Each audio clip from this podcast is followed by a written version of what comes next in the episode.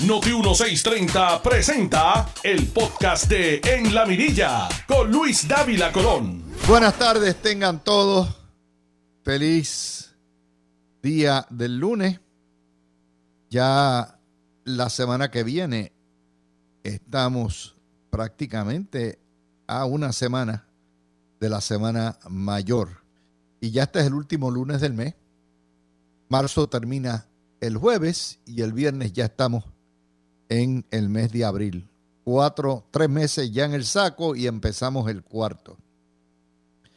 Eh, obviamente el, el tema obligado en todo el mundo, desgraciadamente no es la guerra de la invasión rusa a Ucrania, no es la inflación, no son los temas apremiantes que nos preocupan, sino la bofetada y la machotada que hizo ayer el actor Will Smith en los Oscars, empañando una gestión de la Academia de Artes y Ciencias de la Cinematografía de Hollywood de tratar de rescatar las encuestas y las audiencias de una industria que no ha sabido adaptarse a los tiempos en términos de sus premiaciones. En realidad, vamos a poner en contexto esto. A final de cuentas, se trata de la violencia nuestra de nuestros tiempos. Violencia que en Puerto Rico la hemos visto todos los días, no solamente en narcotráfico, sino en el asesinato de mujeres, la hemos visto en los actos políticos de la izquierda, violencia que estamos viendo a nivel global con eh, la invasión rusa a Ucrania. Eh, y esto viene después de la pandemia, o por lo menos ya cuando va bajando la pandemia.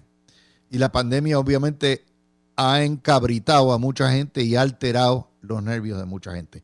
No es justificarlo por la pandemia, pero sencillamente decirle que esta situación de la violencia es un mal que ya se ha tornado no solamente epidémico, sino endémico y nos afecta a todos. Esto no se trata de un hombre negro atacando a otro hombre negro. Esto se trata, esto no tiene colores. Es un hombre agrediendo a otro hombre en un espectáculo global de dimensiones globales que está dedicado a homenajear y a rendir tributo a la excelencia en la cinematografía por un comentario o un chiste de mal gusto que hace en este caso eh, el presentador. Es una tragedia y es una tragedia eh, enorme porque está claro que todo esto opacó la excelencia de las obras, la excelencia de aquellos que fueron premiados y el intento de unir al mundo eh, a través de algo que es el cine, que nos une a todos. La galleta que Will Smith le dio a Chris Rock no es un asunto de defensa de la mujer. La mujer amerita ser defendida, pero en este caso es un asunto de la desproporcionalidad del uso de la violencia ante lo que fue una broma de mal gusto de Chris Rock, eh, hablando de la calvicie de la mujer de que es alopecia, que tiene una situación de salud, eh, y obviamente se sintió ofendido, aludido, y se sintió en libertad de ir a darle una gasnatá en el medio del proscenio. La cuestión es que la violencia demasiado de fácil y accesible. Y eso es lo que hay que condenar. Yo mirando veo mayormente es la diferencia. Muchas mujeres que condenan la violencia del hombre contra la mujer, en este caso justifican eh, la, el que fuera a defender el honor de su señora con violencia. Y, en realidad no debemos verlo como un asunto de macho o hembra o un asunto de colores, sino un asunto de cómo se ha proliferado la violencia. Lo cierto es que esto va a dañar la carrera de los dos en cierto sentido. De hecho, lo triste es que Will Smith gana el Oscar por el mejor actor en su rol como King Richard, el papá eh, de las famosas tenistas, las hermanas Williams. Y eso quedó completamente opacado. Quedó opacado el hecho de que por primera vez, por segunda, por primera vez un varón gana, un varón sordomudo gana como mejor actor en una película Coda que va dirigida precisamente a la integración de la la comunidad sordomuda dentro de la, vida, la normalidad en el mundo entero. Eh, va dirigido a tocar, por ejemplo, la mejor película extranjera, que es Drive My Car, que desde los siete samuráis, yo no veía una película japonesa mejor diseñada, mejor dirigida, mejor actuada que esa, eh, pues se perdió todo por un acto de agresión. Y de nuevo es la agresión nuestra de cada día. Esto no es únicamente a Hollywood. Hollywood meramente es un reflejo del mal global que nos asedia. Que las cosas, bajo ninguna circunstancia, salvo que sea en defensa propia, se puede permitir que los asuntos o las diferencias se resuelvan por la violencia. Y de nuevo, Chris Rock por imprudente, porque usted nunca vacila a la esposa de un compañero y mucho menos por cuestiones de salud. Eh, los dos van a tener repercusiones y consecuencias.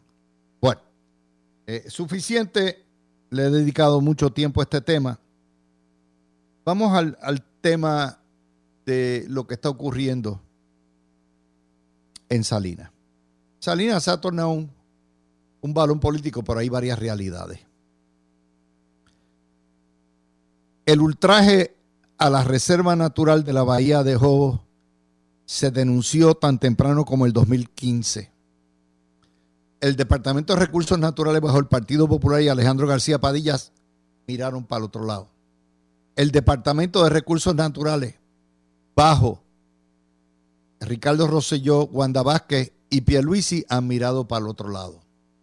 La señora alcaldesa, que supuestamente tiene ahí familiares o gente conocida, la mano derecha de ella, Narmito, todos también tienen, allí el que no tiene dinga tiene mandinga, allí hay alguien con las manos metidas. Y el hecho de que la denuncia haya sido traída a la luz pública por la representante Nogales, que tiene sus propios problemas siendo latifundista en el litoral, pero con los permisos debidos, el problema de ella es otro. Ella engañó y evadió. Eh, no reportó y encima de eso evadió contribuciones. El hecho de que sea Nogales quien lo traiga no lo invalida. De hecho, hay una historia que es prácticamente, y los invito a verla en Noticel, es de fotografía. Nada más que de ver lo que le han hecho a los callos. Ya usted sabe que es una reserva natural del pueblo de Puerto Rico cedida por el gobierno de Estados Unidos en fideicomiso. La destrucción de manglares, la invasión, eso por trailer que son movibles, eh, han hecho un poblado allí. La pregunta que se cae de la mata es, número uno, ¿por qué Fortaleza no ha obligado al secretario de Recursos Naturales a hacer una presentación cronológica de todo lo que el departamento ha hecho? desde que vino en conocimiento de esto y a tirar al medio a todo el que esté envuelto y a explicar por qué razón no han podido erradicar dos acciones sencillas.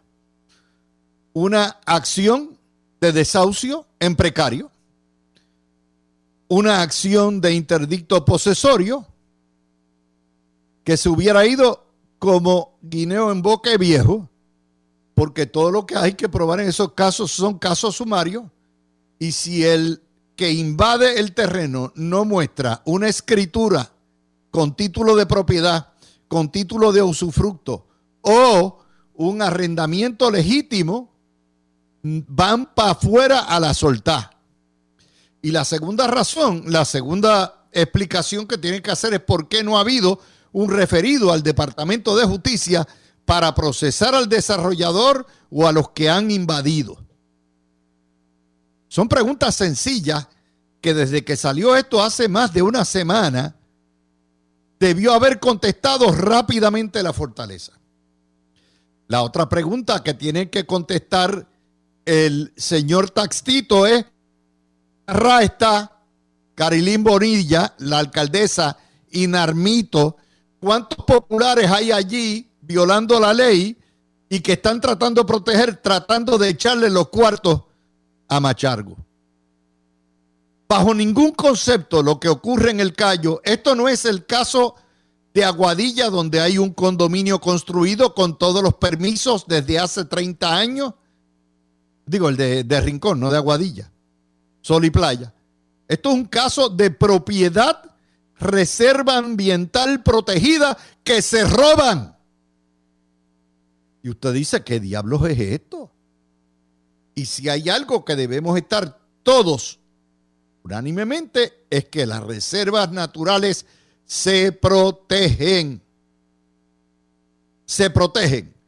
No hay derecho a nadie a coger propiedad pública y convertirla en propiedad privada. Y más para montar trailer allí. Y más para destruir mangles y destruir y meter relleno a todo lo que da. Así que aquí debe haber una investigación hasta la última con la que llegue con todas las consecuencias que deba tener. Y eso me trae, ¿verdad? A otra de las notas que tiene que ver con propiedad. Y estoy dando todo esto porque lo vamos a empatar con el sector político. Ya mismito a las dos y media. Dice el nuevo día, decenas de vecinos de Puerta de Tierra presentan su objeción a las compras de propiedades inmuebles por residentes en Puerto Rico norteamericanos, creando desplazamiento en el área. Y entonces el piquete a Miguel Romero. Nos dice el vocero del sábado, salen a la calle a defender a Puerta de Tierra. Embuste a defender Puerta de Tierra. Todos esos son embustes. Pero son los embustes que ha comprado la prensa. En primer lugar, Miguel Romero allí no baila ni, ni juega. Miguel Romero lo que puede hacer es mejorar las calles, pavimentar, eh, arreglar las aceras, eh, poner seguridad, pero el área de lo que es la compraventa de propiedades, eso está reglamentado por legislación y por la constitución. Y segundo lugar, nadie puede prohibirle que residentes y aún no residentes, ciudadanos americanos, vengan a Puerto Rico a comprar la propiedad que le dé la gana. Esto no es un sistema comunista. Lo que es una locura es que los periódicos de la familia Ferrer Rangel, que ha sido una familia latifundista, que han comprado propiedades, que han desplazado desde tiempo inmemorial en la zona portuaria, desde Puerto Rico Iron Works, desde todo lo que tenían, ¿no? La cementera, donde antes habían barrios también, sean los que estén criticando esto, particularmente cuando uno de los miembros de la familia, el señor Medruña, ha sido un redesarrollador y reconstructor de propiedades en el patrimonio histórico de San Juan propiedad pública que compró, como en el viejo Departamento de Estado, donde estaba corporaciones, y convirtieron en un precioso hotel y preservada. Al contrario, yo soy de los que creo en el redesarrollo, los que creo en la reconstrucción de zonas históricas, y si no fuera por ese capital que llega, ya sea local o de afuera, nunca estarían reconstruidas. De manera que lo que hace el señor Meduña es muy bien como lo que están haciendo los que están comprando las propiedades para reconstruirlas y ponerlas en el mercado. No hay tal cosa como el desplazamiento. De hecho, en Puerto Rico, como yo decía el sábado, el primer desplazamiento comenzó con los españoles cuando llegaron. No solamente desplazaron, acabaron con los taínos en 50 años.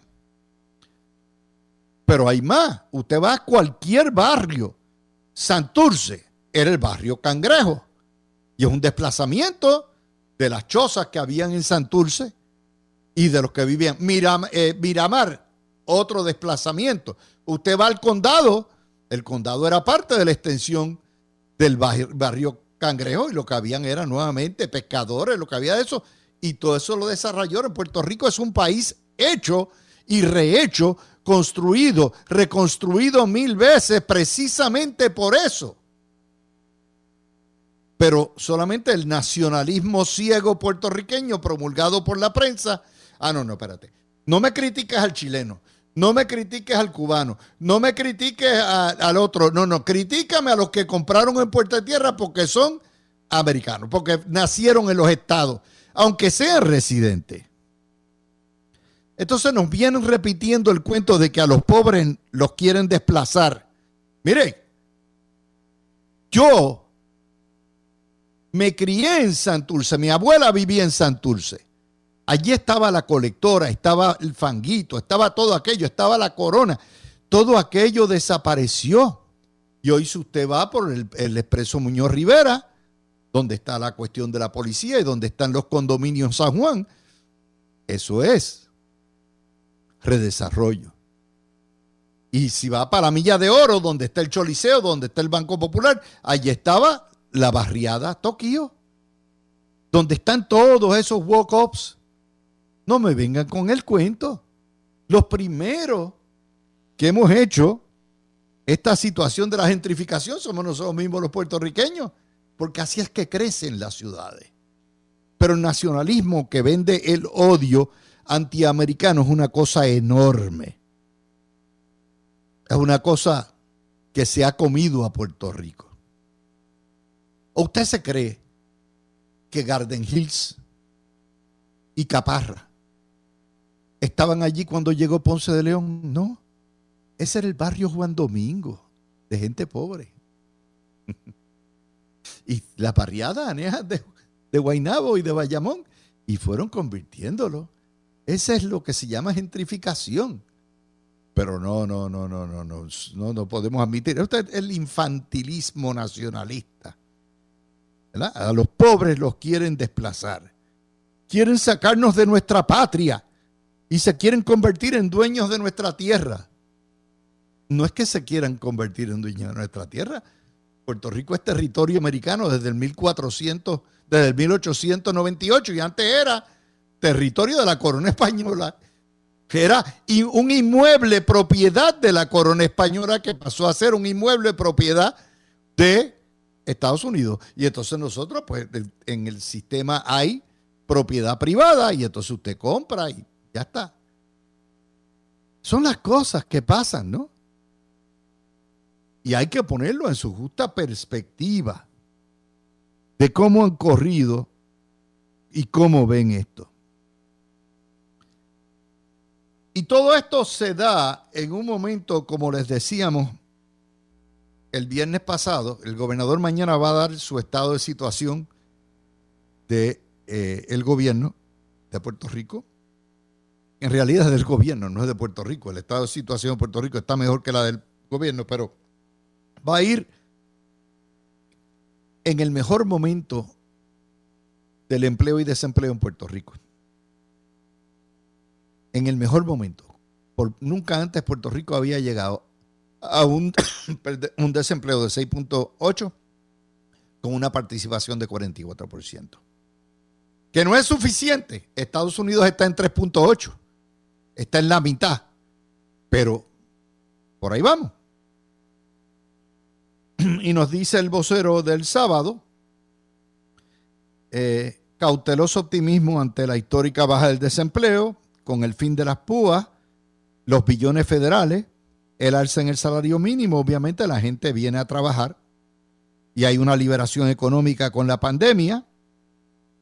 Y nuevamente los economistas dicen, ojo, cautela, que esto puede causar más inflación, por supuesto, en la medida en que la gente gane más dinero, obviamente es más el costo de operar negocio y por supuesto eso abunda, pero no es que los trabajadores sean la única causa de la inflación. De hecho, el nuevo día no cubrió la historia del desempleo en su edición empresa, ni la del sábado ni la del domingo. ¿Por qué? Porque hubiese sido tener que reconocer que el PNP en términos económicos lo ha hecho bien.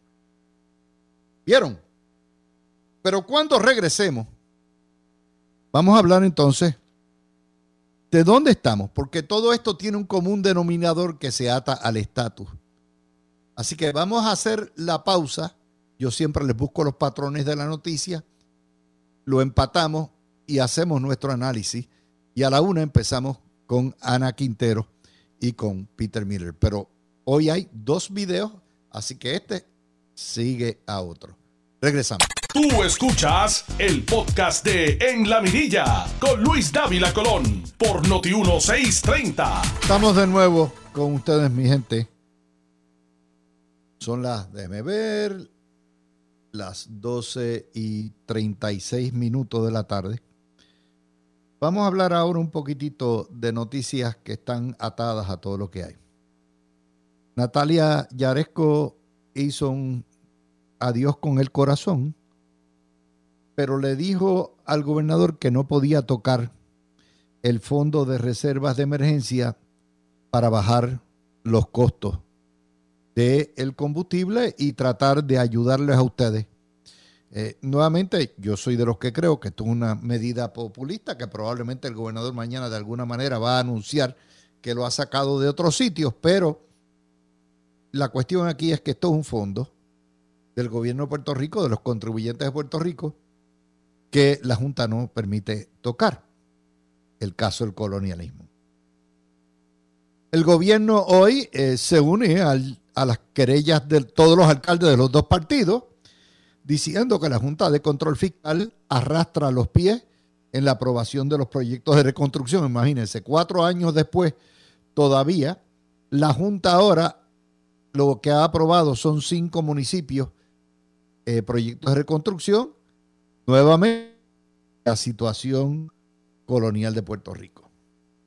Vino el congresista de Orlando, Darren Soto, Soto, eh, trajo a Chris, que es candidata, fue gobernador en una época republicano, se brincó a los demócratas, lo retrata con la CEIU, imagínense, lo trae a Puerto Rico para reunirse con los padrinitos de Yulín y del, Partido Comunista de Puerto Rico, lo pasean con la hincha para y para abajo, pero lo interesante es que dice, bueno, eh, vamos a ver si para el mes de mayo Grijalva se digna y baja los proyectos de estatus a votación. Imagínense, ya después de eso, estamos un año electoral, él sabe que el Senado lo va a ganar el Partido Republicano, él sabe la pela que van a coger los demócratas, pero él está anda por ahí. De nuevo, el estatus, la vulnerabilidad, la impotencia de Puerto Rico.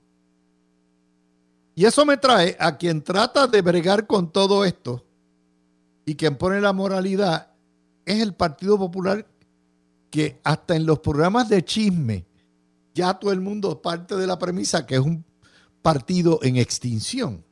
O sea, que un voto por el Partido Popular es un voto por, por 100 años para atrás y encima de eso es un voto votado porque va a desaparecer. Pero la prensa no les dice a ustedes la corrupción, porque el truco de Tatito es, déjame citar a Machargo, que es un corrupto y ha permitido todo esto, pero yo no voy a hablar de la mía. Afortunadamente, afortunadamente para el Partido Popular, papá tiene la listica. Si ustedes miran, yo lo hago a la antigua. Ahí lo están viendo en pantalla cómo yo les voy llevando el récord. Esto es corrupción y escándalos nada más. En tres meses. Porque a mí no se me olvida. y si se me olvida algo, está en la listica. Estos son los que están predicando la moral en calzoncillos y pantaletas. La Pava hizo un junket con Taxito en enero con Ángel Matos y se fueron para el Fitur. Diez días anduvieron por allá a costa de nuestros chavos. ¿Se acuerdan? En enero, la pava sacó el escándalo del marbetazo y el tablillazo de Ángel Matos, la clavada que nos dieron sobre la ciudad Roberto Clemente. Posteriormente, hace una semana, se metieron de forma ilegal, invadieron los terrenos de la ciudad Roberto Clemente. Lo que le están condenando a, con mucha razón, a los trailers de Salinas, lo hizo Ángel Matos en la, en la ciudad Roberto Clemente. Se metió allí, hizo una conferencia de prensa porque él es el dueño y él le da la gana. Embuste. Es propiedad privada, pero ahí están. En enero amapucharon el caso del corrupto Albert Torres en el Senado. Amapucharon el caso de la corrupta de dignidad Lisiburgo. Esta es la legislatura popular. Bloquearon la nominación del Supremo del juez Roberto Rodríguez, que estaba totalmente cualificado. pidieron aumento de salarios y vacaciones a los empleados públicos sabiendo que Puerto Rico está quebrado. Populismo. Promete por ir para abajo con los chavos. ¿De quién son los chavos de los aumentos? No de los empleados públicos, es de los contribuyentes. Y ellos con los chavos de los contribuyentes, ellos son locos por ir para abajo. Poniendo los impuestos y repartiendo como, el, a, a lo loco. En febrero se detectó el barril de cochino de 49 millones que el taxito tenía guardado y se lo ocultó al pueblo. Se piden a Machalgo que revele los documentos cuando estos títeres han sido los primeros que ocultan sus propios documentos. En enero, Baby Dalmau encubrió el escándalo sexual de Javier Aponte Dalmau. ¿Te ha escuchado la prensa darle seguimiento? Shh, no, ni para los guardias. En febrero, le dieron el toallazo, como les digo, a Lisiburgo. Le dieron el toallazo a Mariana Nogales. La Cámara y el Senado gastaron dos millones al año en cabildear en contra del mandato estadista en un plebiscito. La Pava no aprobó el presupuesto ni lo que es el acuerdo de energía eléctrica. Y ahora es la juez Swain la de terminar. En febrero le dieron el pinchazo ético al alcalde de Vega Baja, Marcos Cruz Molina. En febrero sacaron el caso, salió el caso de la violación de derechos civiles y violación de, de delitos penales de el carpeteo de Julio Roldán. En febrero, José Luis Dalmau defendió sus propias escoltas mientras investigaban las escoltas de otro. En febrero, Yulín dejó embrollar 1.5 millones a los que vendieron o los que arreglaron la pizarra del Bithorn. En febrero, los alcaldes del Partido Popular pidieron la supresión del voto por correo y por adelantado, robándole a ustedes el voto. Menos mal que eso no va a pasar. En febrero, Taxito defendió las cruditas y el ajuste de combustible que ellos mismos aprobaron. Pero no he terminado. Vamos por febrero nada más. Esta es la listica. Por eso odian a Dávila Colón. Y yo con gusto. Miren, marzo. ¿Ok? Causa probable para juicio para el alcalde, el exalcalde de Corozal, Sergio Torres, por interceptar llamadas de empleados y los auditores del Contralor. Marzo, Javier Aponte Dalmau radicó legislación para nuevamente a favor de un narco canadiense. El narco canadiense que el canal se le está tratando de atribuir al gobernador. Ahora pues se retrata un narco, no saben los políticos que es un narco, y allá está, fichado, ya tú eres un narco, ya tú eres un bichote también. Es así como lo bregan en la prensa boricua, ¿verdad?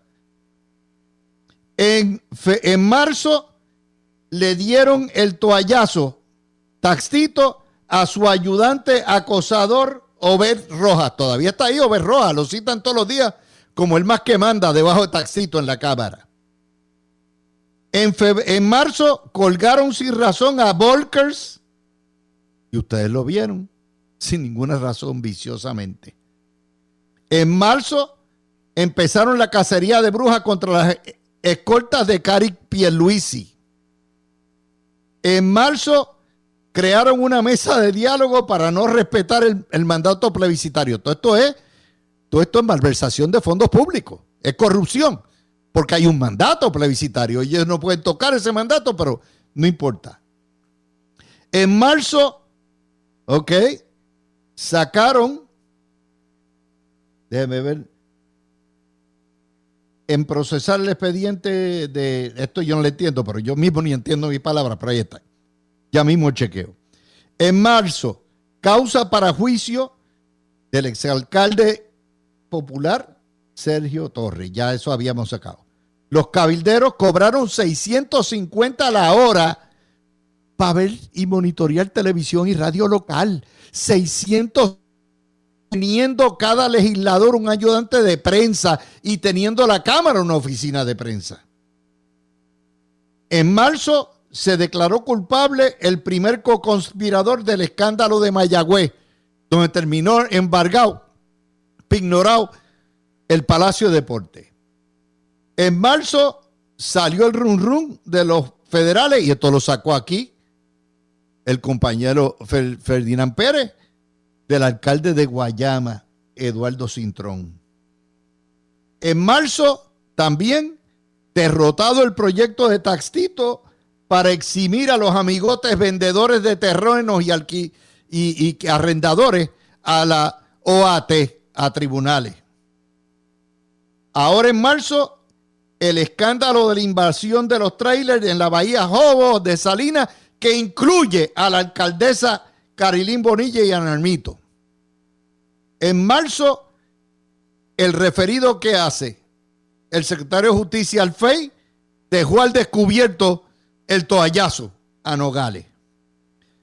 Y Yulín se sale con la suya con el toallazo que le dio Mingo a Yulín. O sea, ese es el historial del Partido Popular en tres meses nada más.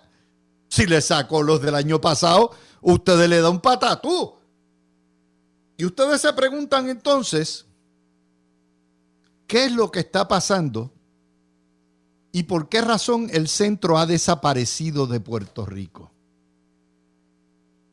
En primer lugar, el centro es una falacia.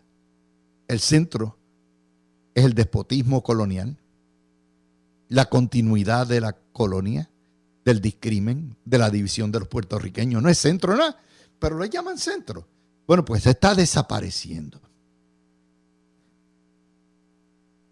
Ausencia el origen de la coalición popular socialista que pactaron Maribra y Hernández Colón en el 78.